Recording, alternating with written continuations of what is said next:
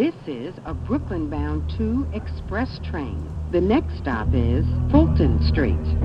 Stand clear of the closing doors, please.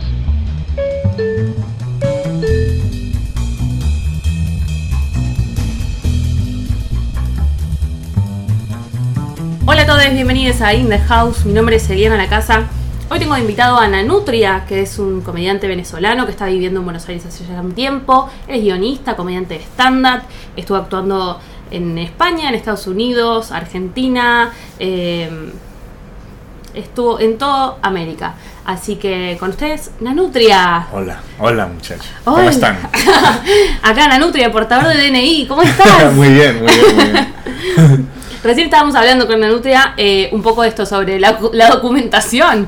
Eh, y yo realmente me estoy enterando de un montón de cosas. Contanos un poco eso, cómo fue el, el proceso a nivel administrativo de llegar al país. Pues ah, eh, particularmente en- con Argentina muy sencillo por lo del Mercosur, aunque todas estas son cosas que uno aprende cuando, cuando migra. Claro. Yo cuando viví en, en Venezuela y hacía vida en Venezuela, así viajar a otro país, uno no se está preguntando. Claro. nada migratorio, es como un, un viaje y ya. Cuando uno migra es que empieza a ver, y por suerte aquí en Argentina por el convenio de Mercosur, estar de residente es muy sencillo para el Mercosur. Pero me imagino que la gente que no está en el Mercosur sí se le debe complicar un poco. Pero Sí. por lo menos la mayoría de venezolanos ahorita tenemos como un...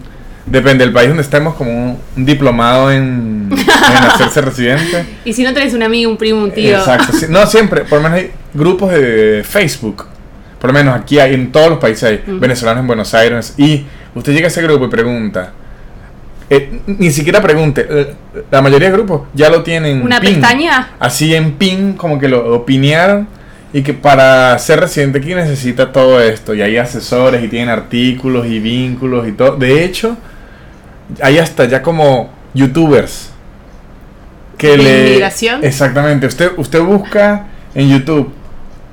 ¿Qué se necesita para ser residente en Colombia? Y le va a aparecer un youtuber o venezolano o de otro país que le va a decir paso a paso qué se necesita para sacar la residencia en un país. O sea, ojo, no le van a decir y que tiene que sobornar a este tipo, no. No, no, no. Son los le- pasos administrativos. Exactamente. Y necesita esto y necesita esto e ir a tal lado y tiene que ir a esto y llamar aquí y hacer esto. Increíble. Es increíble. Increíble. Eh, me, me encanta como... Qué bueno saber como que eh, puede existir. Por ahí los venezolanos se convierten en los abogados migratorios del mundo. Puede ser. Ey, hay un nicho ahí. pero no confiaría mucho. No confiaría, porque lo, lo que le, le ocurre a Venezuela es que siempre eh, son migraciones como por... Es un éxodo, entonces es Claro. prácticamente obligada. Sí. Entonces, digamos, el venezolano llega a un punto en que busca cualquier forma, por lo menos en, en México. Yo que estoy en, en México, allá es utilizan mucho la visa humanitaria. Sí. En Ecuador la visa humanitaria también. En, en Colombia hay una similar que son visas que en verdad si usted las va a pedir tiene que ser en un, Mm. un caso excepcional Sí. porque después no puede por menos recuerdo que la visa humanitaria en Ciudad de México Sí. mientras usted está en el trámite no puede abandonar Ciudad de México Sí. eh, no, igual que el asilo político en Estados Unidos.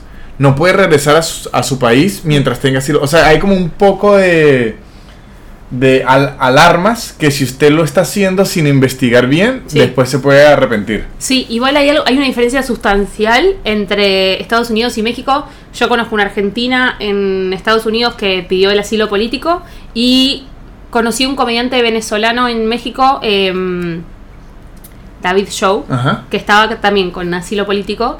Y la diferencia es que en Estados Unidos vos tenés que eh, dar pruebas físicas de que realmente tu vida o tu integridad material o eh, salud estaban en riesgo.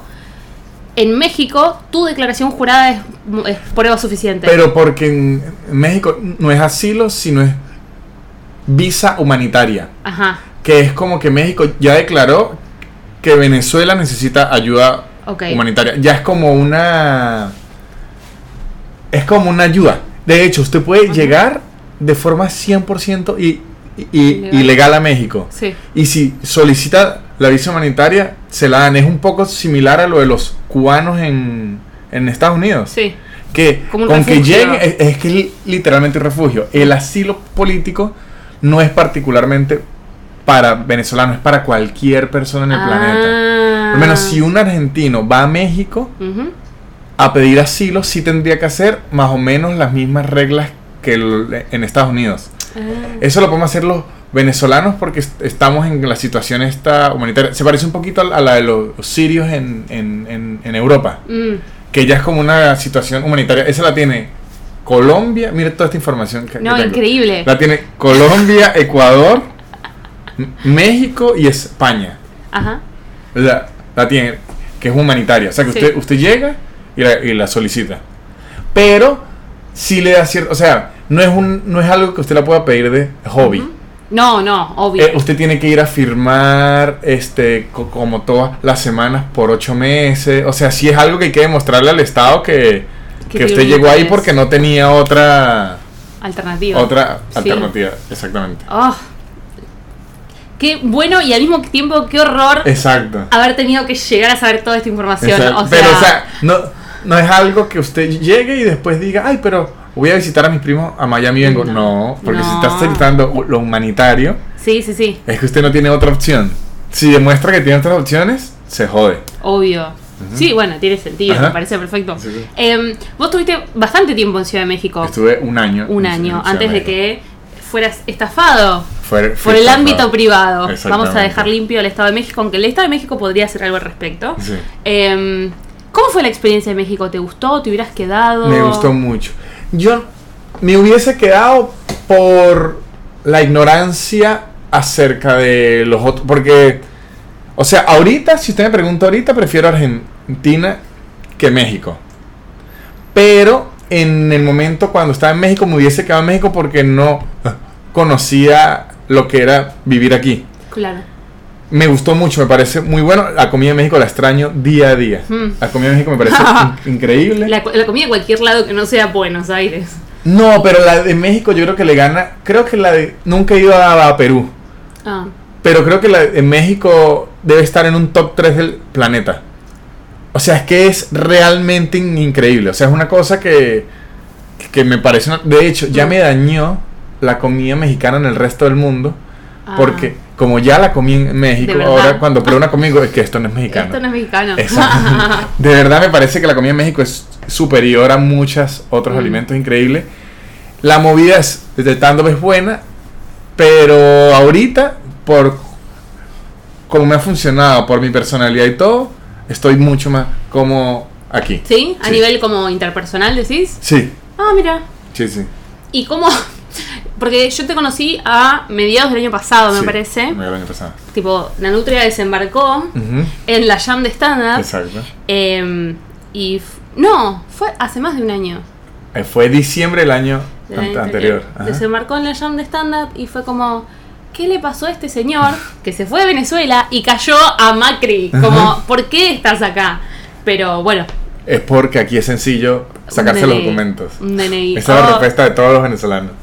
Increíble. Em, y que me estabas contando hace un ratito eh, respecto a, mm, a cómo, cómo Buenos Aires de alguna manera es como un terreno fértil para sentirse cómodo. Sí, sí. Lo, lo que ojo, yo aquí he descubierto en este, en este año que si algo tiene el argen- argentino es que se menosprecia demasiado. ¿A sí mismo o al resto? A Argentina. En- Ah, en- entonces, casi siempre preguntándole que, ah, pero ¿qué le ven a Argentina? Porque están aquí yo siempre. ent- Entonces, como auto, a convencerlos de que en verdad es lindo y tiene algo que yo lo llamaría como cosmopolitan, Buenos Ah, Aires. Sí, Entonces, aquí uno no se siente tan extranjero, a diferencia de Ciudad de México, sí, que Ciudad México está muy acostumbrado al turista, sí. pero no al inmigrante. Ellos son muy México es una cultura primero milenaria Sí. y como muy au- au- autóctona. Entonces, cuando en el día a día ya usted está como extranjero, como que es difícil romper esa Sí. barrera entre su cultura y la de uno. Sí. El argentino no, él mismo la rompe. El, el argentino es como que le pregunta a uno, o quiere sa- saber, es como. Es mucho más amable a una cultura externa Sí, que otros países y eso a mí me ha resultado muy cómodo. sí. A mí me, a mí me pasó algo, un choque cultural fuertísimo. Eh, yo toda la vida vivía acá en Buenos Aires. He viajado, pero a nivel turismo. O sea, si vas a Playa del Carmen, no fuiste a México, fuiste a Playa Sí, del sí. Carmen. Estuve seis meses en Chicago, en donde pasé. Yo acá en Argentina soy eh, comediante, mujer, clase media, eh, privilegiada. Llego a Estados Unidos, soy latina. Exacto. Es como, ah, ok, claro, sí, tiene sentido. Mientras Ajá. estás en Latinoamérica, no hace falta aclarar que sos latino. Llegaste acá, hay que aclarar que sos latino. Y después me dijeron, y además sos de color. Si alguien me conoce, sabe que mi color de piel no da con lo que yo pensaría es de color. Pero digo, bueno, capaz los estándares de acá, por ser latina, ya entro como en, en la categoría de color. Sin aclarar qué color, Ajá. pero en la categoría de color. Hasta que al mes número 5 alguien me dijo, no, bueno, sos de color. Pasa que ellos no saben que hay latinos blancos. Exacto. Y fue como, ¿qué? No, no me rompan esto. Y llego a México y me sentí la persona más blanca y más como me sentí mala persona. Me, llegué y me sentí eh, ay, como todas las eh, todas las malvadas de todas las series de Chris Morena. No sé si has tenido Ajá. el placer, que es una señora que va Sí, así. sí, sí. Y es como, encima soy 10 centímetros más alta que el promedio de todos, eh, muy blanca. Imagínense yo que soy muy blanco también y, Y mido alto. 1,90. En, en México yo era... Es que allá yo los diferencié en dos. En, en- en México está... Y a- aquí en Argentina igual, está el extranjero y el inmigrante. Ajá. Me pasa en Argentina y me pasa en México que me confunde con extranjero. Con- Extranjero es como gringo o europeo. Claro. Y luego, no, que yo soy venezolano, es como que la actitud cambia por completo. Hmm. No sé si para mal o para bien, pero por lo menos me va a cobrar las cosas más baratas. ya saben que no tengo dólares. pero en México me ocurría lo, lo mismo. Y además que el mexicano, yo me impresionó mucho que el mexicano me ha parecido a mí, al menos hasta donde he tenido la impresión, Mm. que es la región en donde la televisión está más distanciada del día a día en cuanto a las personas, físicamente y en su fo- forma de hablar y todo. O sea, si, si usted ve la Ah, televisión del día a no día, representa no representa en, absoluto al mexicano día a día. El mexicano día a día es Sí. aztecoso. Mm. O sea, es aztecoso de, de color más azteca, de facciones más aztecas, son más Mm. bajitos.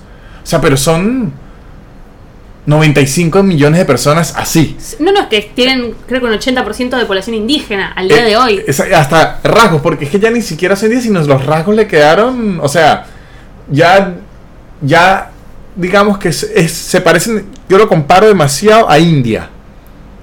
Porque son culturas milenarias que uno da por sentado, pero no, o sea, ellos son aztecas Sí. y su piel es azteca y sus rasgos son aztecas y de hecho su cultura es azteca y sus platos, ellos tienen unos platos que es una preparación que usted ve y son netamente indígenas, pero uno está acostumbrado a la televisión a ver como otro lado México. Sí, Y cu- cuando uno ve el, el- el México, ¿verdad? Es como Sí. esto, es otro país completamente. sí.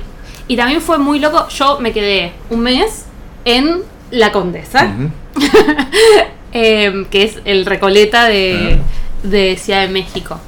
Y lo loco es eh, que arriba de los escenarios no es muy distinto de la tele. No son tantos los comediantes eh, indígenas Ok, sí. que hay arriba del escenario. De hecho, me- me- lo que me llamó mucha atención era que, mm, por ejemplo, eh, yo, yo todo el tiempo estoy midiendo como minorías arriba del escenario, todo el tiempo. Mi cerebro va a ese lugar. Vi menos mujeres en proporción que en Ujú. Argentina, por ejemplo, que siento que hay más Aquí muchas mujeres. mujeres, sí, sí. Y por, e- pero, por ejemplo, comunidad LGBT. Hay mucho gay Muchísimo. y lesbianas, Mucho, mucho, gay, mucho, mucho. lesbiana. Mucho eh, y digo, ponle que los gays y las lesbianas son el 10% de la población y los indígenas son el 70%. Sí. Es raro que no haya ni siquiera un arriba del escenario uno de cada No, 10. pero sabe que es raro por, por lo que le digo, porque es que ya no es. Ya no es in- indígena. Ellos le llaman morenos. Sí. Sí hay, pero no es tan representativo. Pero yo creo que es. Yo un día lo hablé en Venezuela, porque en Mm. Venezuela igual, como que siempre me da la duda que por qué no había tantos este, negro, personas Sí. oscuras. y- pero yo lo que pensé es que si en la música, porque la población de Venezuela es bien oscura. Mm, O sea, es yo soy una excepción, pero por la de la ciudad de donde soy. De resto, la mayoría del país es, es, es bien oscura. La gente es bastante morena y negra. O sea, ese- y yo creo que es en general porque como son de clases bajas en su mayoría, Mm. digamos que en esas familias son más tradicionales y no hay tiempo para el arte. No, obvio, el acceso, poder hacer stand-up es un privilegio. Exacto. Quiere decir que tenés instrucción, que tenés Ajá. tiempo libre. Pero por lo menos en México me sorprendió que aunque no son tantos como debería, si es proporcional, Sí, hay muchos estandoperos, sí. eh, digamos, moreno. La diferencia es que no son los que, el- los que llenan Teatros. más. Digamos que No, en el top 10 es- está Vallarta nomás. y no, está Vallarta, D- Daniel Sosa Ajá, y Mau Nieto. ajá, Pero si yo lo comparo con Venezuela, sí. hay más. O sea, es- esos tres me representan a más gente Claro. morena, por así decirlo, que, que en, Vene- en Venezuela. Lo que pasa es que en Venezuela yo le puedo decir que los tres tipos más grandes son lo que allá le llaman sambo. ¿Qué es sambo? Sambo es negro indio. Es como marrón o oscuro. Te lo con- pregunté porque sambo en mi mente me iba a categorías raciales de la época de la colonia Es que de es- Argentina. eh, es eso. ¿Pero lo siguen usando ellos o les dicen No, así? no, no, así no se dice, pero es como una forma para que es Chávez. Mm, Su aspecto es sambo. Ok. O sea, porque digo, porque no es indígena y no es negro. Allá en Venezuela se dice, se le dice moreno. Ok. Pero como para que lo identifique, es como alguien de color Sí. marrón con el pelo rulo. Pero muy rulo. Así es. Ok. ¿Qué flash? Em, ¿Cómo te pareció? Pues estuviste. Mientras yo estaba en Chicago, vos estuviste en Miami, estuviste en Dallas, estuviste en Nueva York. En Nueva York. ajá. Eh, ¿Era la primera vez que ibas? ¿Ya fuiste otras No, veces? ya había ido. ¿Y Había qué, ido una vez. ¿Qué onda la experiencia? Porque además eh, presentaste un show tuyo, Sí, todo sí. en español. Sí. Me, me gustó bastante, pero la mayoría del show, ponle como 80% de la gente, casi siempre es venezolana. Por la migración. Pero sí es bueno como ver las diferencias que aunque seamos del mismo país y tengamos como la misma base cultural y de cultura pop, sí hay que modificar ciertas cosas porque son perspectivas distintas acerca de muchas cosas según el país donde esté. Digamos que los problemas son dis- distintos. Entonces, por lo menos en Latinoamérica usted puede hablar de inflación sin eh, problema. Sí, En Estados Unidos eso no existe. claro. En Estados Unidos los problemas son otros. Sí. En es- España igual, en España la inflación prácticamente no, no- no- no existe. Entonces usted tiene- los problemas son distintos. Sí. Y en, por lo menos en la política, en Latinoamérica usted se puede meter más en la política porque la política es más Es parte hablada del día a Y día. es como circense, la política en Latinoamérica. Es como todo muy teatral y todo es como una bulla y todos los candidatos siempre... En Latinoamérica todo es un bochinche, dicen en Venezuela. Es como un relajo, como una fiesta para bien o, o- o para mal. La política en Estados Unidos es más complicada, es bipartidista. Solemne, aparte. Es bipartidista, la gente es como. Es, es difícil, entonces, por lo menos, como es tan distinta a la de Latinoamérica, Ujú. el venezolano no se mete en eso, porque es un, siste- un sistema que es completamente ajeno a ellos. Ujú. Es- ellos, o sea, para alguien en Latinoamérica es difícil entender lo demócrata y, y- y republicano.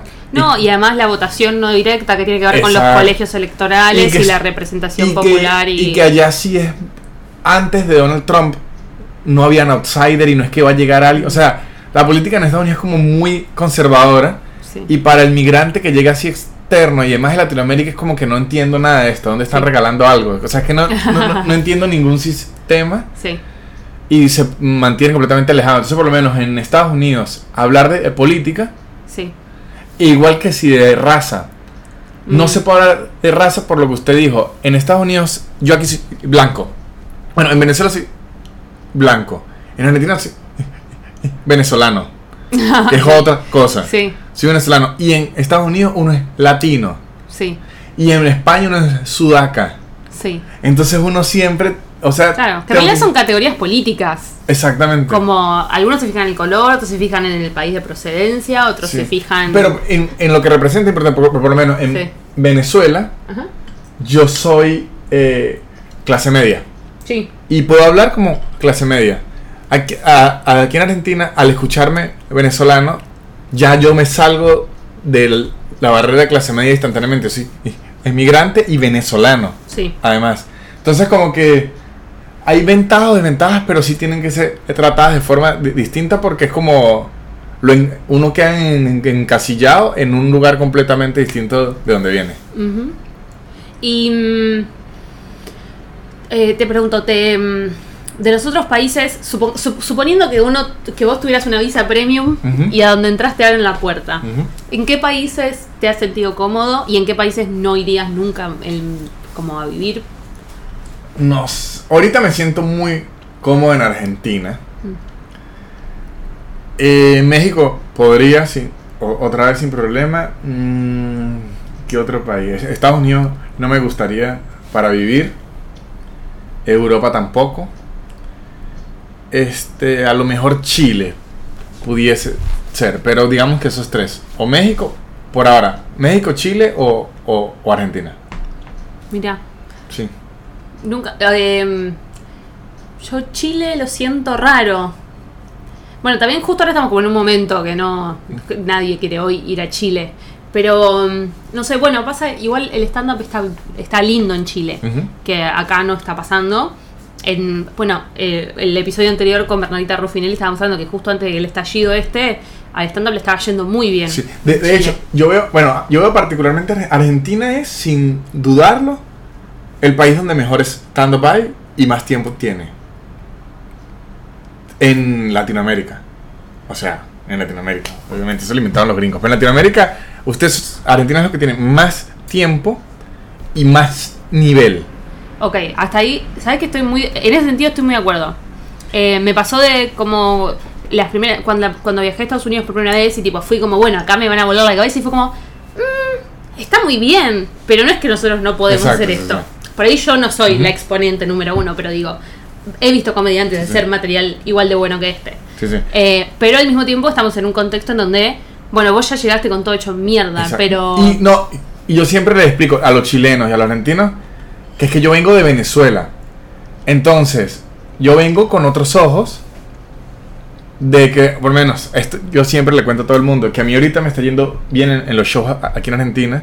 Los argentinos me dicen que es increíble por la crisis. Sí, Yo digo que mi público es, es venezolano y para nosotros esto no es una crisis. claro, Porque es como que nosotros venimos de la An- Antártida sí. y nos mudemos a Bariloche. El frío no nos pega tanto. Entonces, sí hay inflación, sí todo eso, pero como venimos de la locura, Claro, las instituciones están en pie. exacto, que aquí hay electricidad y agua la mayor parte, Parte del del tiempo. tiempo. Entonces, ya con eso, Y si, y si no, y si no anda, uno puede llamar y hacer una queja. exactamente. Te van a poner en espera dos Ajá. horas y eventualmente te van a atender. Pero ya eso Claro. es un paso muy grande. Entonces, Claro. Entiendo que a lo mejor yo, cuando tenga tres años aquí, ya empiece a decir, bueno, esto sí es una mierda, ¿verdad? Claro. Pero por ahora, como mi contraste es la locura, Sí, yo estoy viendo es, es solo los plus. como la estabilidad. Exactamente. Y para el venezolano que va a mis shows, están viendo eso mismo. Claro. Es como, claro, las cosas están subiendo, hay inflación, hay problemas, pero en comparación a lo que venimos, esto es, Es tranquilísimo. previsible, claro. Exactamente. En- Entonces, por eso se ve bien. Pero me parece a mí que Argentina en este momento, el movimiento del stand-up, no sé si la palabra, iba a decir estancar, pero no es que se estancó, digamos que está en stand-by. Sí, Porque por lo menos en México ahorita está en, en- en subida. Subida, sí. México está en subida. Chile está en- en- en subida. Justo ahora estamos en un paréntesis porque Pero ese paréntesis es social, pero ese paréntesis inclusive les da más fuerza porque digamos que el, el comediante siempre es anti-gobierno. Entonces, digamos que ahorita se puede poner más frontal. Claro, Entonces, sí. aunque no se venden tickets y está todo cerrado, se está armando un discurso más fuerte. sí, Eso, que- es, o sea, aunque la sociedad está ahorita como trancada viendo qué resuelve, digamos que el- la comedia se sigue fortaleciendo. Pero Argentina ahorita está como tranquila. Sí. Yo aquí no he estado aquí un, un- un año y no he visto en ese año despegar a nadie. Sino como que todo el mundo se está man- manteniendo y me, me causa curiosidad. Es que creo que vos te perdiste. em, porque hubo un decreyendo que vos te perdiste. Vos ya llegaste y estaba todo igual y sigue todo más o menos igual y cruzamos los dedos de que empiece a poquito a levantar. Porque de hecho el boom nuestro fue en el 2010, 2011, 2012. Ujú. Allí hubo em, una explosión que de hecho es muy parecido al modelo mexicano en ese sentido. VH1 grabó unos especiales de stand-up. Eso popularizó a 10 cómicos que hasta el día de hoy son los que más trabajo tienen. O sea, son las primeras caras, son los padres fundadores a nivel televisivo del stand-up. Al poquito tiempo Comedy Central desembarca y empieza a grabar especiales. em, y eh, ya había tres o cuatro escuelas de stand-up. Entonces, eh, yo pues soy camada 2012. Ujú. Del 2012 somos 500. Del 2011 hay otros tantos. Y del 2013 hay otros tantos. Después no vino mucho más. Ok. Pasó algo que después hubo dos, tres camadas más. Y yo no conozco. Yo conozco cuatro que hayan empezado a hacer stand-up después del 2015. Ok. Es cierto que uno después ya como que se empieza a juntar con determinada gente, como en cualquier otro ámbito. Pero también es cierto que cuando yo salí, cada uno que salía de un curso abría un bar y ponía un open mic. Ahí Ok. pues, no funcionaba. Ajá. Hacías tres fechas y se caía. Pero te ibas y abrías Sí, sí. otro. Y tipo, realmente había para hacer cuatro funciones por semana. Sí, sí. En lugares distintos. Sí, ahorita, está- ahorita está más cerrado todo. Y ahora nada, y de hecho lo que, lo que pasa, que es muy triste a nivel comunidad, es que el, que el que estaba llenando teatros de 500 pasó a 250, el de 250 pasó a 100, y los que nunca tuvimos popularidad, que estábamos haciendo teatro a la gorra, o para, no sé, bares para 50 personas, ahora tenemos los que estaban vendiendo tickets y están como, che, yo también quiero ir a la gorra. Exacto, y es ajá. como, che, loco, pero Ajá. por favor. Sí, sí. Eh, y eso eh, me- parece que a nivel comunidad eh, pega muy para abajo. Pero por lo menos a nivel de culturas de- de stand-up, aquí en Argentina es el único lugar de Latinoamérica donde usted ve que muchos comediantes le sueltan. Yo tengo 9, 8, 7 años haciendo stand-up. Aquí co- comediantes Sí. que tienen 15. Sí, En la mayoría de países, los que tienen 10 años ya son el tope. sí, O sea, no hay mucha más gente. Habrán muchos, digamos, los cómicos de antes, lo que llaman cómicos de la televisión de los 90 y demás. Pero digamos, de todo este movimiento de, s- eh, de stand-up más gringo, sí. más americanizado, Argentina es la que tiene la mayor cantidad de años. O sea, aquí yo apenas llegué, por lo menos en México, yo decía que tenía 9 años haciendo stand-up y es como, ah, toda una ¿Y vida. tu barba dónde está? Y aquí en, en Argentina es como, ah, bien. Ah, yo también, o sea, o sea sí, es, Ah, es como más normal. De hecho, yo he escuchado gente que tiene 17 años. Yo, 17 me parece a mí Sí. una eternidad, pero aquí en Argentina hay gente que sí lo- los tiene. Sí, Lo que le digo, creo que ahorita en, en- en taquilla y todo eso sí está como en stand by, creo que como cultura y como Sí. la forma en que tratan los temas y todo eso, sí está mucho más adelante que el resto de Latinoamérica. Creo que esa es una de las ra- razones por la que me siento tan mm, cómodo aquí. claro. Yo me siento que, yo el otro día estaba contando a un amigo que es como que, eh, eh, como en fútbol, estaba jugando en una liga y me fui a una liga donde hay más competitividad. Mm, O sea, me siento que es un, un fogueo en donde, en donde puedo ver tem- que ah, ya está, o sea, aquí Sí. ya están digiriendo los temas distintos pues porque ya tienen 20, 17 años viendo Sí. stand-up, consumiendo su propio stand-up y ya hay muchas capas que abandonaron. sí. Y te resultó como interesante como... Digo, ahora ya está, ya en un momento se te quema el cerebro. Pero empezar a escuchar comediantes acá, tipo ir a un open mic y decir, ay, mira qué buena sorpresa. En el medio te comes unos como garrones. No, y hay esta Pero- noche que son todos garrones, pero sí hay días donde es, primero, o gente que yo digo, esta idea está buenísima, o gente que son buenas, o gente que la destruye, o sea, que es como yo digo y que este bicho debería ser una estrella ya, y es no, gente normal, pero es que tiene muchos años y ya los temas los, ya sabe por dónde irse, por todo, creo que aquí se maneja muy bien eso, o sea, como que respeta muy bien, aquí respeta muy bien el, stand-up. Mm, Que en otros lugares no. Creo que también es porque Argentina en general es como muy hippie. Y siempre en la comedia y en las artes y todo, lo respetan artística- artísticamente. Ah, mira. Sí. México, aunque sí tiene todo eso y es muy bueno, igual que en Venezuela y en Mm. Colombia, diría yo, eh, nos gusta mucho la plata. Claro. En- la, la eterna dicotomía entre arte o entretenimiento. Exactamente. Y creo que México, Venezuela y Colombia se inclinan al entretenimiento. Sí, Argentina obviamente sí, porque la- las masas, los grupos grandes, sí. van a comprar primero entretenimiento, pero igual aquí respetan demasiado el, el- el- el arte. Sí, me parece que acá pueden coexistir tranquilamente las dos Exactamente, cosas. exactamente, ajá. Eh, vas a un sótano en Almagro y vas a encontrar algo eh, rupturista. Sí, sí, sí. Y vas a un teatro a ver stand-up y van a hacer chistes de colectivo, pero muy bien escrito, Es- digamos. es- Como... exactamente. O inclusive usted puede ir a un, a un teatro, digamos, mainstream, y entre esos chistes colectivos va a haber chistes... Por lo menos, yo me acuerdo que aquí fui a ver, eh, ¿cómo se? Mucho. Sí. Que digamos que es un show, eh, digamos, familiar, bien general, para to- todo el mundo. Y escuché a Pablo Fábregas, tiene una rutina bien eh, tranquila, pero de repente tiene una parte en donde habla del, del, del uno a uno. Sí.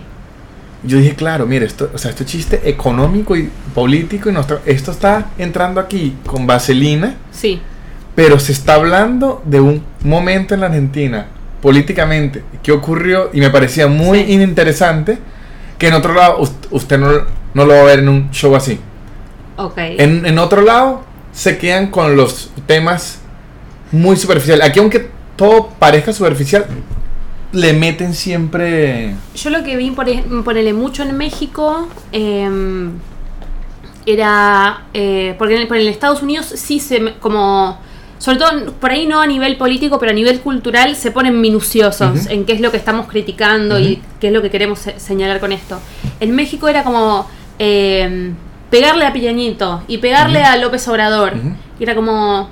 Seguro que no ninguno es un ángel. Em, pero de qué de como es como si Macri gato sí pero qué de todo como qué es lo que en particular te está molestando como eh, ponete fino en Sí, lo que sí. querés decir con Sí, esto porque si no digo, sí cualquiera que sea el presidente de turno le podemos pegar pero eso es demagogia Exacto. nomás no estás No. haciendo ningún análisis de ningún tipo Y por lo menos en Venezuela ocurre lo con- contrario, que como son... Ya son como 21 años de, de chavismo.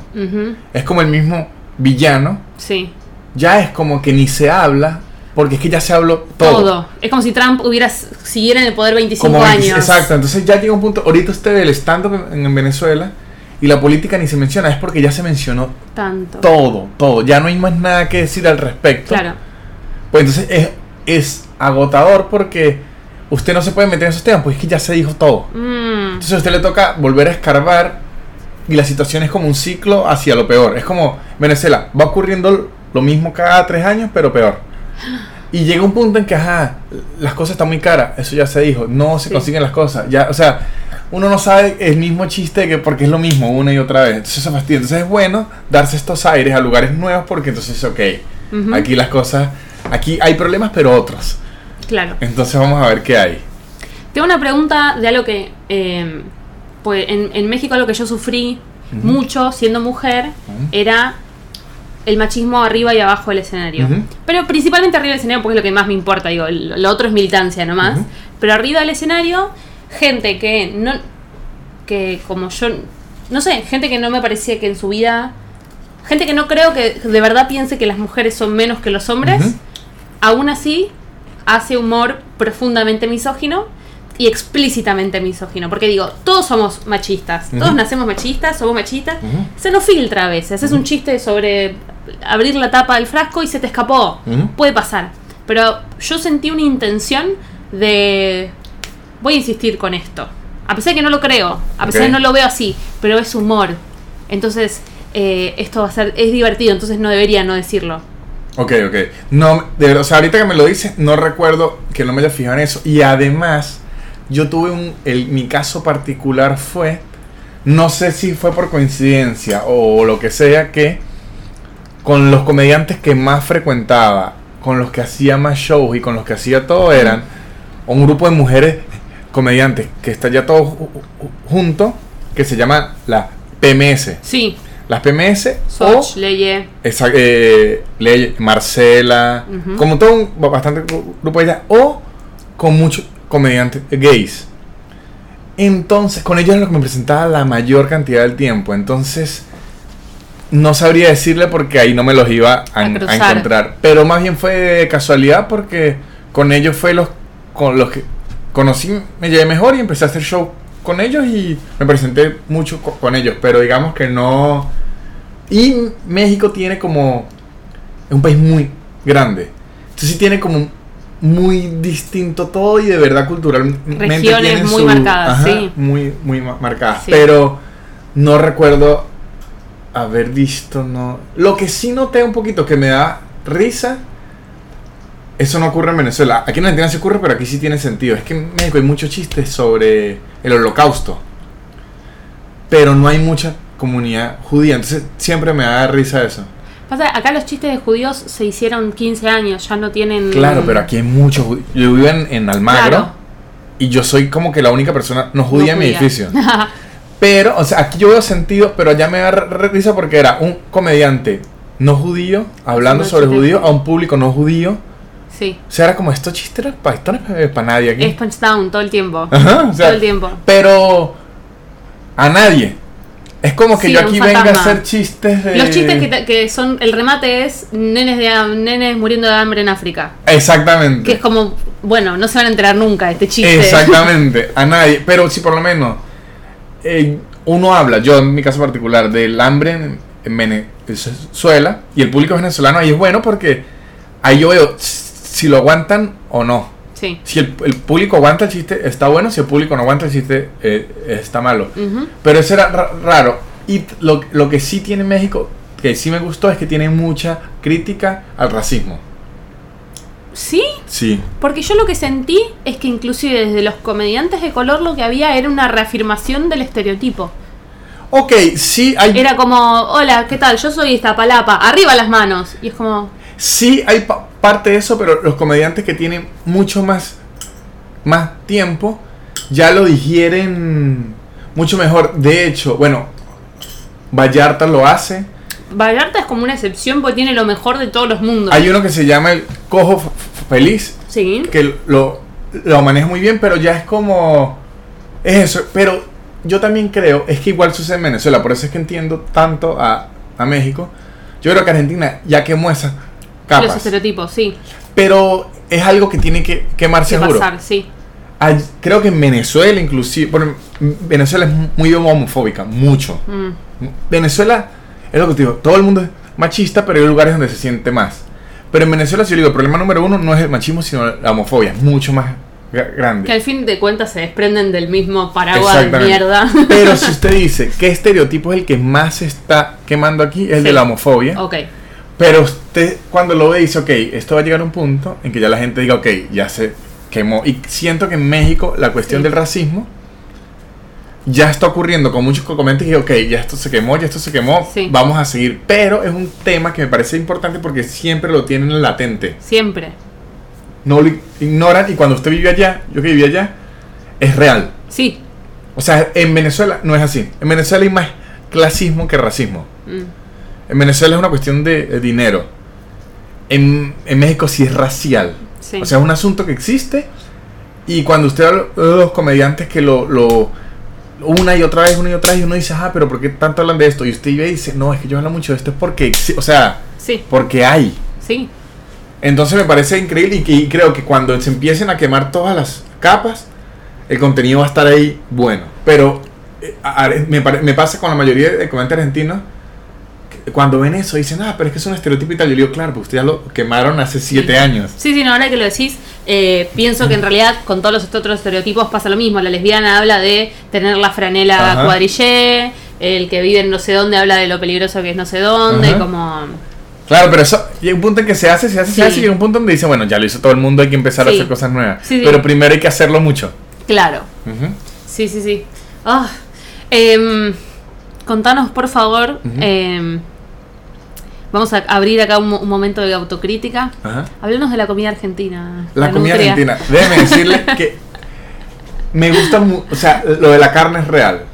Es la carne aquí locura. es increíble, es increíble. En comparación a la carne de uno, la carne aquí es increíble. Pero creo que como crítica general es que s- inventa muy poco con su comida. Es muy monótona. Es re conservadora la comida argentina. Es muy mo- monótona, es como fritas, fritas con todo. como fritas con carne, fritas con milanesa. Pero cuando uno llega extranjero aquí, Mm. que prepara los platos de uno con su carne, es una Ah, locura. claro. Es como Venezuela Premium. Exactamente, es como o comida mexicana premium o comida árabe premium. Entonces, de hecho, a mí me gusta comer mucho en Argentina la comida de otros países. Porque es como premium. Claro. Porque la comida yo no sé ni qué es la comida argentina, ¿qué es? No, la comida argentina es El- bife con, con puré y fideos con tuco. Por- es como... eh, pero cuando yo pruebo aquí comida árabe, es shawarma con carne argentina. Claro. Cuando pruebo aquí que sí, comida italiana, es a la boloñesa, pero con carne argentina. Argentina. Entonces creo que lo de la carne Claro. hace premium el resto, pero la comida aquí es bien monótona y tiene algo que la sal no sala. ¡Qué miedo! ¿Puedes creer que tuvimos esta conversación el sábado con María Áñez, que es venezolana? Es que es me dijo, la sal no sala. No sala. Y digo, no puede ser, boluda, no puede ser. Yo le- Nadie me lo dijo. Yo le bueno, Fito tiene una canción que la sal no sala.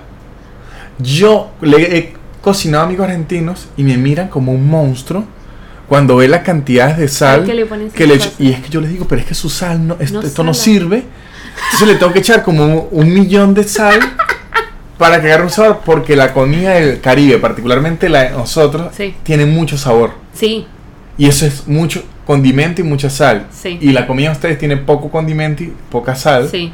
Entonces, Bueno, también eh, creo que hubo, hubo como una gran campaña de concientización hace un par de años de que justamente como nuestra comida es poco especiada, el argentino le metía sal, lo único que le pone sal a las cosas.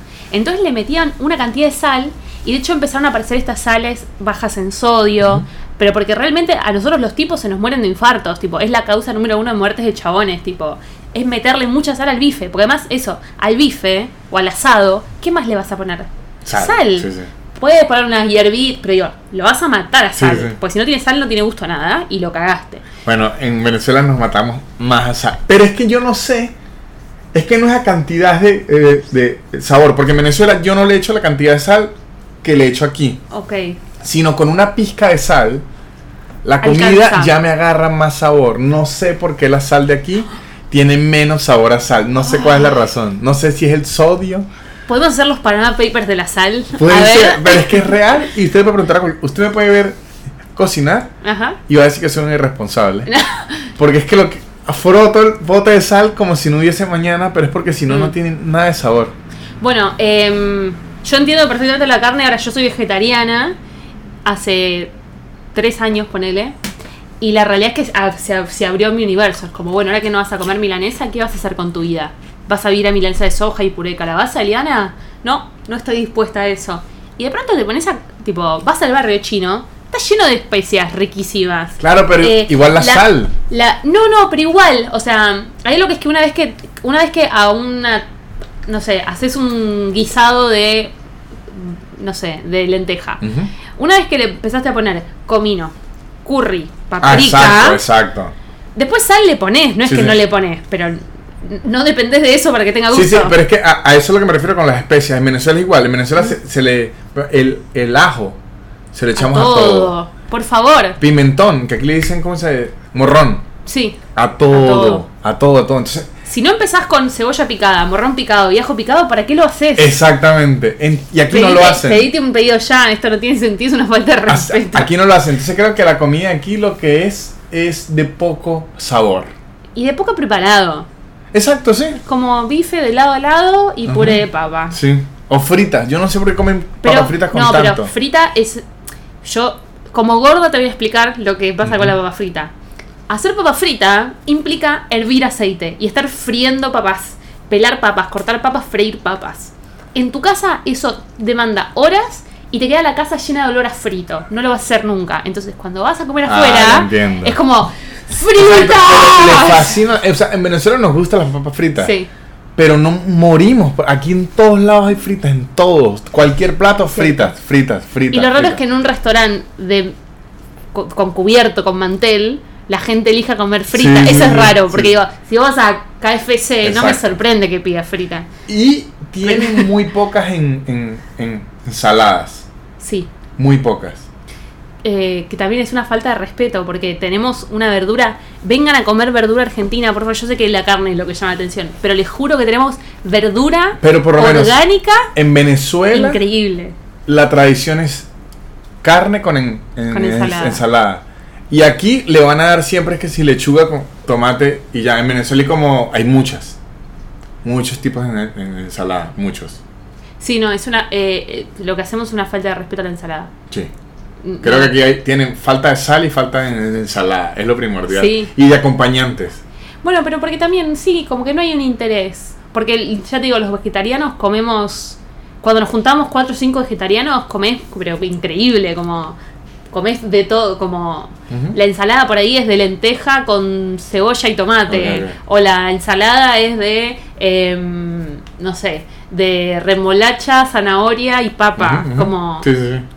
Porque sabemos que eso es rico. Bueno, así, así en Venezuela, es que en Venezuela, o sea, es eso, es como 15 tipos en, en ensaladas, eh, la comida se guisa, o sea, es como otro, es que es más, es caribeño, que es como que todo tiene que saber demasiado. Aquí no, aquí es al revés, como que mientras sepa menos. Em, última pregunta y ya no me molesto más. Em, ¿Te ves volviendo a Venezuela? ¿Ah? ¿Te ves volviendo a Venezuela? Hace, hace un- unos meses fui a presentarme. Ajá. A corto plazo me veo volviendo a presentar, pero no a vivir. Porque primero la situación de Venezuela en verdad está fastidiosa, o sea, eh, es fastidiosa. Y segundo, yo sí quiero, tengo como meta poder hacer lo que hizo la música, que es que me consuma público no venezolano. O sea, es una meta que me, eh, que me puse ya. O sea, igual yo tengo mi público venezolano que me gusta mucho, pero yo quisiera en algún punto Trascender eso. ir a un show en, en Colombia y que haya 80% de, de- de- de- de colombianos. Porque me di cuenta, no en mi caso, en el caso de los mexicanos, de los chilenos, de los argentinos, de los gringos, que cuando usted no mira como fuera de su país, culturalmente y las referencias quedan muy, muy atravesadas. Me ocurría cuando yo veía los especiales en, en Netflix de cualquier latino Sí. eh, digamos que la mayoría de los comediantes, el 40% de la rutina ni lo entendía. Ah, Porque eran puras referencias que se me escapaban o, o- o temas que no y tal. Que como los gringos ya tienen 70, 60 años y en eso, ellos ya saben evitar eso. sí, pero voy a decir algo en contra de los, de los norteamericanos, que es que eh, la colonización cultural existe. Y nosotros, sin haber pisado nunca los Estados Unidos, sabemos eh, qué es eh, la escuela primaria, una preparatoria, el bullying, eh, las marcas de pollo, las marcas de comida rápida, eh, de qué trabaja la gente, cuáles son los miedos de una persona que vive en Estados Unidos, cuáles son los estados del sur, cuáles son los estados del Sí. norte, cuáles son racistas, cuáles son progresistas. Como realmente consumimos tanto de ellos que después cuando ves un stand-up es como, claro, porque son de la costa este. Y es como, yo, no, yo, yo de Venezuela no sé nombrar una, ciudad que no sea Caracas. Claro, porque pero- no nos llega. Pero es muy fácil, porque yo me di cuenta que es fácil hacerlo. Lo que pasa es que uno no lo ve, es muy fácil sí, explicarlo y ya. sí, Es muy sencillo. Los gringos no tienen que hacer eso por lo que usted dijo. Ya es como Sí. que lo saben. Ya uno hizo la tarea. Pero es muy fácil, por lo menos aquí yo antes escuchaba muchos chistes de cómo se llamaba una ciudad, Santiago del Santiago del Estero. Por asociación entendí que es como redneck. Claro, Lo usan así. Entonces Sí. uno va entendiendo por asociación. sí, Pero si se, se dan tres insights, ya se, eh, se explica. claro. Y creo que por la mayoría de comediantes que grabaron especiales grandes, ignoraron eso en sus especiales Ujú, y siento que desaprovecharon mucho la oportunidad de trascender. sí. Y es como algo que me puse yo de meta que si alguna vez tengo la oportunidad, no cometer esos errores o reducirlos al máximo. Ujú, Sí, es muy. También es un desafío enorme. Sí es un, un desafío, pero... Porque como- muchas veces Santiago del Estero o Ecatepec Ajá. es el remate del chiste. Exacto, pero entonces, ¿qué es lo bueno? Que creo yo que genera eso, que mi comedia ya no depende de eso. Sí. O sea, yo ya no tengo ningún remate. Yo ahorita tengo a los venezolanos le hago un remate que con la tragedia de Vargas. Eso es un- un- algo que usted no sabe. Entonces yo ya, ya sé que ese remate tengo que utilizarlo la menos cantidad de veces que pueda Sí. porque es para un público muy en particular. Sí. Entonces a mí yo considero que eso lo que termina es blindando el, el material porque usted cada vez tiene que dar Sí. menos contexto. Sí. Bueno, a mí lo que yo descubrí haciendo un poco ese trabajo, eh, hay, un- digo, hay muchos chistes donde vos puedes reemplazar eso, Santiago del Estero por Alabama, eh, y vivir haciendo esta traducción. eh, y después que los chistes, que tipo, el, el único chiste que atraviesa todos los idiomas y todas las fronteras es cuando hablas de tu experiencia. Sí, pero puede ser, es que puede ser de la experiencia. No, es que creo que hay como una, porque yo consideraba, o sea, yo, O que el localismo sea la observación y no el remate. pero yo siento que el ser humano Sí. es el mismo, sin importar el, el país. Entonces, lo, por lo menos aquí en Argentina aprendí mucho. Aquí ustedes ya también están mu- mucho más eh, desarrollados en el lenguaje. O sea, por lo menos aquí eh, se cuidan de no generalizar. Ah, Se cuidan de, entonces. te, ah, uy, ¿te perdiste esa pelea? Claro, pero es, es lo que le digo. En Ciudad de México, en Caracas, en Bogotá. Es no- las no- mujeres, no los se ha hombres, tenido. los negros, los blancos, los Aún no se ha tenido. los pobres. Eso no, no se ha tenido. En cambio aquí, lo bueno es que me tocó brincar. Yo dije, ok, ya esta gente hace eso, tengo que sumarme a eso. Y eso al final, ya sea usted partidario o no, lo que lo hace es más universal. Todo, porque tiene que explicar Sí. Menos, menos, por lo menos. Eh, yo se le explicaba a un comediante ve- venezolano que no hace poco y, yo le hablaba de la jam, que lo que me gusta de la jam es que eh, esta progre, que es como una buena línea. Sí, sí, te obliga a filtrar todo. No, ahí le digo yo al revés. Yo, yo- yo le digo, yo ahí pruebo las, las cosas. Sí. Y lo que coló ahí, perfecto. Lo que no cuela, ok. Hay que ver en dónde se pule. Pero en lugar de filtrar, yo digo, ok, vamos a medir hasta dónde. Aguantan ustedes hasta dónde aguanto Sí. yo. Y ahí Sí. vamos ju- ju- jugando, pero es un buen juego porque yo, o sea, yo tengo el extremo de un, de un lado. Pero ahí ust- usted también se da cuenta que no es tan, como digamos, o sea, porque la gente radicaliza todo al hablarlo. Entonces ahí se da cuenta que no es tan radical en verdad. Es mentira, por lo menos. Aunque en la jam mucha gente usa el lenguaje inclusivo, en ningún momento me lo han exigido utilizar a mí como público. Como público, si yo le digo, hola muchachos, no importa. A nadie le in- interesa, se sigue. Entonces, Sí. ahí yo aprendí, ok, no es obligatorio el lenguaje exclusivo mientras usted está... Entonces, listo, perfecto. check. Entonces, ahí estoy haciendo checks y como que se desmitifica uno todo un poco de cosas que las tiene como... Como no, es que allá no se puede hablar de este Los tema. nazis de la corrección política. Exactamente. Y a lo mejor sí haya gente así, pero el, Sí, lo que no puedes decir es. la masa no. O sea, a lo mejor sí haya gente que usted no le puede decir nada. hmm, Pero esa gente no va a ir a ver un show de stand porque ya ellos, ya ellos no lo van a disfrutar. No. Eh, No, no, de hecho, en los cinco años que tiene la Jam, hubo un solo, entre comillas, heckler, que fue una chica que se paró y dijo, eh, me parece que eso, mm, mm, creo que dijo, no me gustó, me parece incorrecto, me parece que te fuiste, como es, ni siquiera lo insultó Ajá, nada, ajá.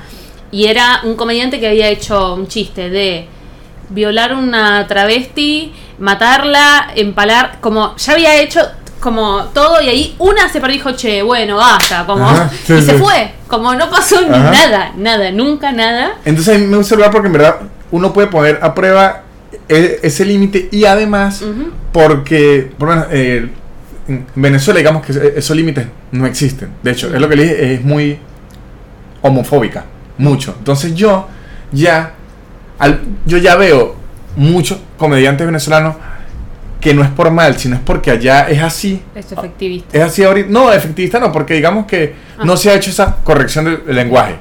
Porque si usted lo sienta y le dice- les explica, dicen, no, si tiene razón, o sea, no, no se ha hecho esa corrección. Entonces yo ya aquí lo que hice fue que brinqué hacia adelante. O sea, yo ya, ya estoy como que depurándome para no tener que estrellarme por lo que ustedes ya se eh, estrellaron. Claro. Entonces ya es como, ajá, ok. Por lo menos yo aquí tengo un chiste que siempre... Se su- te subiste la vara. Exacto. Y además, por lo menos culturalmente, a- aquí en Argentina, está muy mal visto decir negro. Sí. En Venezuela, no. Porque en Venezuela... Igual est- está mal visto en una burbuja que somos 200 personas en Capital Federal, ¿eh? Haces 20 kilómetros para la provincia y es, es, es qué linda la negrita, Sí, sí. una nena, y ese negro de mierda, y ese negro ro- eh, ladrón, y tipo, Pero entonces ahí en, en Venezuela, como es lo que le dije, en Venezuela el, el, el que, el clasismo es por en- en encima. O sea, ya, como utilizan aquel insulto de negro, allá sería marginal. Sería la versión. Así que si Claro. insulta allá. Allá usted no insulta diciendo negro. No se insulta. O sea, no se. No va a ser un insulto. Entonces, por lo menos yo digo, ok, negro, no me lo quito de mi lenguaje. Porque es como que yo no lo voy a asociar con que está mal dicho. Pero al mismo tiempo, como yo soy venezolano, es como, ok, es, es, es Venez- O sea, es como unos ni- niveles que uno ju- juega. Sí, Pero por lo menos en ese, yo siempre en mi show lo hago, porque en mi show van casi siempre 10 argentinos y el resto venezolanos. y siempre les digo, mire, al argentino le digo, mire esto que a usted lo va a impresionar Ah, demasiado. Y volteo y busco a alguien moreno del, del público y le digo, ay, pale negro, hay que me cuenta. Y el argentino se choquea, pero es que ese negro es de, de cariño. sí. Es de o sea, es completamente de, de- de Bueno, cariño. Acá teníamos el negro de cariño. Y en un momento dijimos como, ah, por ahí hay que dejar de decir negro de cariño. Hay que decir que haces amigo, que haces colega, compañero. Como... Ok, sí, pero es que aquí, ¿sabe cuál es la diferencia de aquí a allá? Me parece que aquí igual que el flaca. Sí. O sea, allá yo no le digo épale negro Mm. a una persona blanca porque no tiene sen- sentido. Mm. Igual que aquí le dicen flaca a, A la gorda. A, todos. Sí. Por lo menos cuando llegué me costaba mucho que decían, no, es una flaca. Y yo entraba y no veía una flaca. Y decía, ajá, pero no sé a quién persona me está. Ajá, quién tengo que buscarme. No, es que- ento- ah, ok. Entonces, eh, que, pero es, es lo que le digo, es porque yo voy. Lo que intento hacer aquí es no. ¿Cómo le explico? No me corrijo por quedar bien, sino voy digiriendo la corrección. Mm. Y digo, ok, ok, Sí. esta, está bien, está, pero bueno, la del. Ojo, yo no le voy a decir negro a ningún argentino. Pero si tengo un, un, un venezolano, yo ya sé que lo va a tomar bien Sí. y va a ser que yo lo va a tomar bien. Y si el argentino es el que se. y, Bueno, pues es culpa su- suya, y que, se- que- no es culpa de nosotros. Claro, sí, sí, sí, es un Es- juego con, es con la barrera de cada país. Exacto, y Sí. eso me gusta mucho. Y al mismo tiempo a mí marginal me parece como un insulto reprogre, como, ay, que sos un marginal, como me parece como... No, en, en, en Venezuela eso se usa muchísimo y es feo. Es feo, ay, O sea, que usted le diga marginal a alguien es, es feo. feo. Ay, ay, pero se lo diría tipo... Se lo diría a alguien con mucha instrucción para hacerlo sentir No, mal. allá todo se lo. O sea, allá es una forma. Es que es el clasismo. Ah, Es como que están escuchando música a mucho volumen. Son unos marginales. claro, Es una forma. claro. Eh, creo que la traducción más cercana en significado acá sería con villero. Que- que- Exactamente. con- no con negro, sino con villero. Es- como de... exactamente, exactamente. de- Es eso mismo. Es eso mismo. Tremendo. Ay, me muero. Bueno, podría seguir hablando para siempre, pero tenemos que terminar este episodio. Muchas gracias por haber Muchas venido. Eh, contanos por favor dónde vas a estar actuando y Me- dónde te podemos seguir. Me, pueden seguir en mis redes sociales como Nanutria, Nanutria sí, y me estoy presentando todos los jueves en el Stand Up Club aquí en Argentina, es Stand Up Club ARG, queda en Paraná 1020. Ahí queda. Y haces un show todos los jueves que es Todos los jueves. Es- se llama el showcito, es un show que es como 70% improvisación, 30% yo probando material. Es un show muy interactivo. Si son de esas personas que no les gusta que les hablen, siéntense atrás. Sí. O vayan a ver su unipersonal cuando lo hagan No, en no, un o teatro. pueden ir al show, pero se sientan atrás porque el show es 70% del tiempo yo hablando con el público. Espectacular.